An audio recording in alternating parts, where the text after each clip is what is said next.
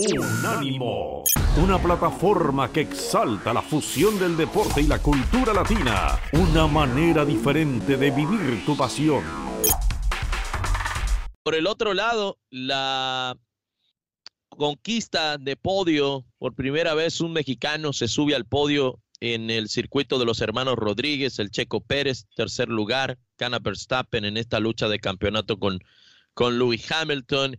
Eh, Canelo inclusive lo habló durante la semana, que había estado en comunicación con Checo, que iba a levantarse temprano para ver la carrera eh, allá en Las Vegas y que después se iba a hacer su, su partido de golf.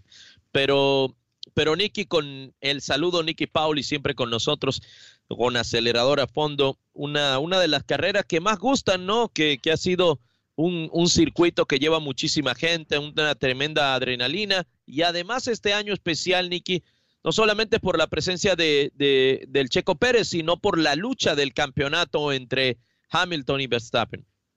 Así es, con el saludo muchachos, un gusto, un placer estar con ustedes y con la audiencia. Por supuesto, el Gran Premio de México, un gran premio que además esperamos con muchas ansias todos los años, Renato, porque eh, y, vimos muestra ayer. Por algo esta carrera ha sido seleccionada como uno de los mejores grandes premios en más de una temporada.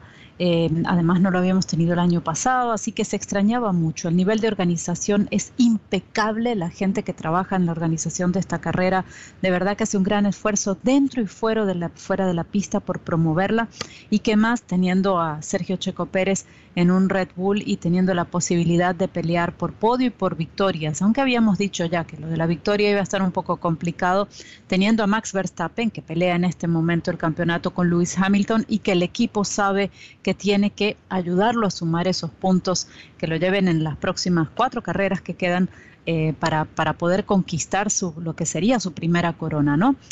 Ahora, una carrera con muchas alternativas, una carrera muy interesante, si bien es cierto que es una pista en la que es muy difícil adelantar, eh, pues Sergio Checo Pérez supo, supo jugar con la estrategia, supo jugar con los neumáticos, como siempre, excelente en el, en el manejo y en la gestión de sus neumáticos, eh, y supo mantenerse, que tampoco es fácil, eh, para llegar en el tercer lugar, mejor resultado para un mexicano en su tierra en la Fórmula 1.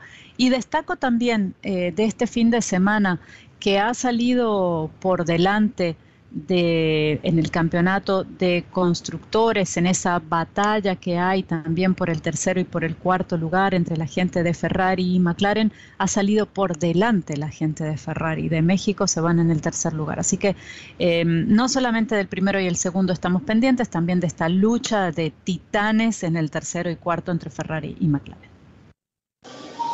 Hola Niki, me da muchísimo gusto saludarte. Pues yo todavía ando aquí en la capital mexicana, la gente lo disfrutó muchísimo. No sé si viste las portadas de los periódicos, pero hubo clamor popular por el checo, ¿no? Con su actuación.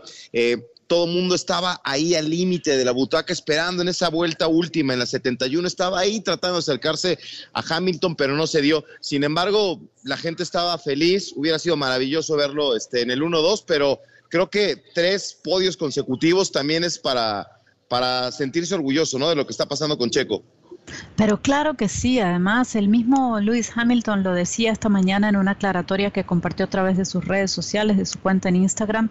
Él hizo un comentario ayer sobre Checo y no fue bien interpretado por toda la gente y él, eh, Luis esta mañana hizo una corrección diciendo eh, el gran trabajo que había hecho Checo, ¿no? Y resaltaba algo que es muy importante también, Beto.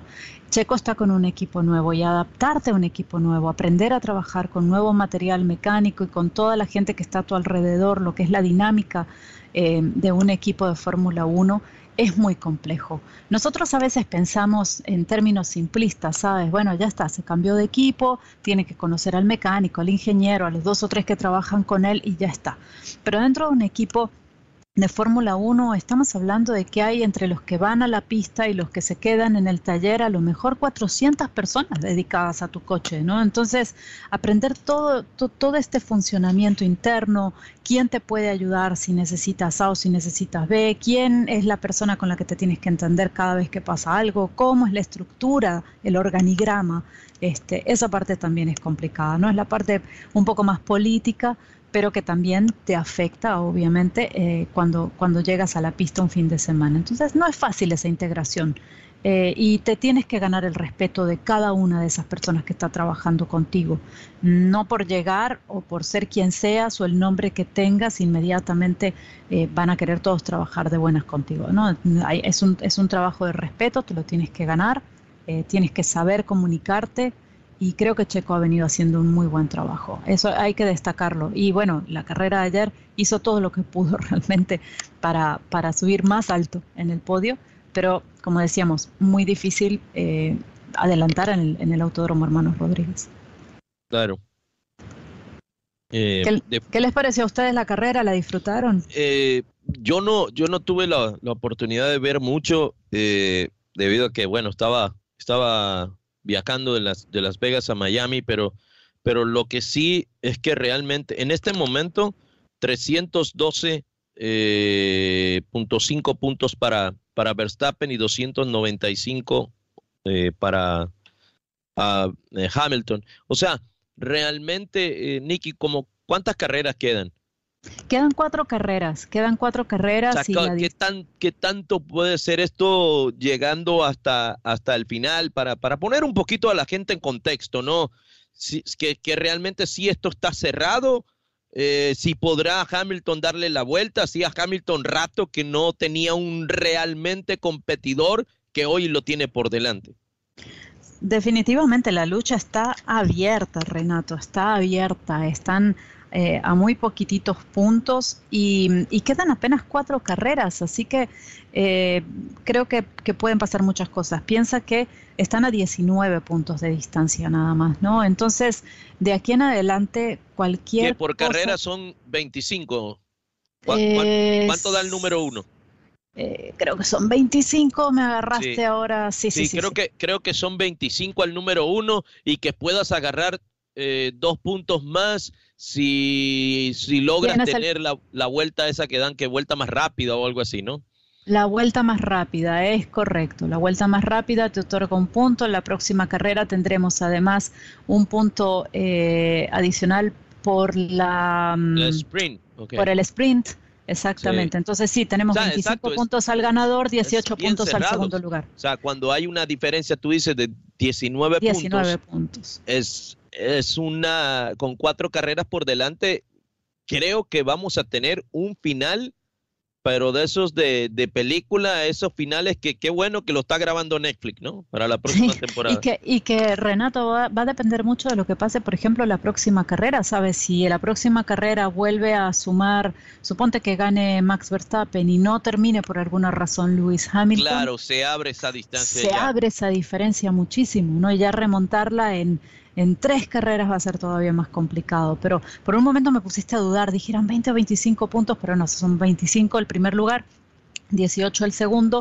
Así que sí, la pelea está abierta. Eh, y no sé si ustedes tienen favoritos. ¿Cómo creen que termina este campeonato? Yo creo que va a ganar Max Verstappen.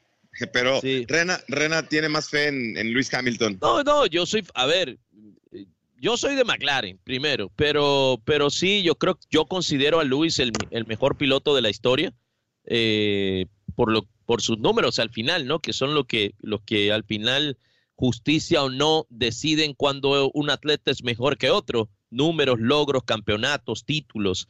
Eh, pero yo creo que la mejor puesta a punto de, ese carro de Verstappen le va, le va a dar la victoria este año. Yo no creo que, que, que Lewis Hamilton le, le pueda dar la vuelta a esto.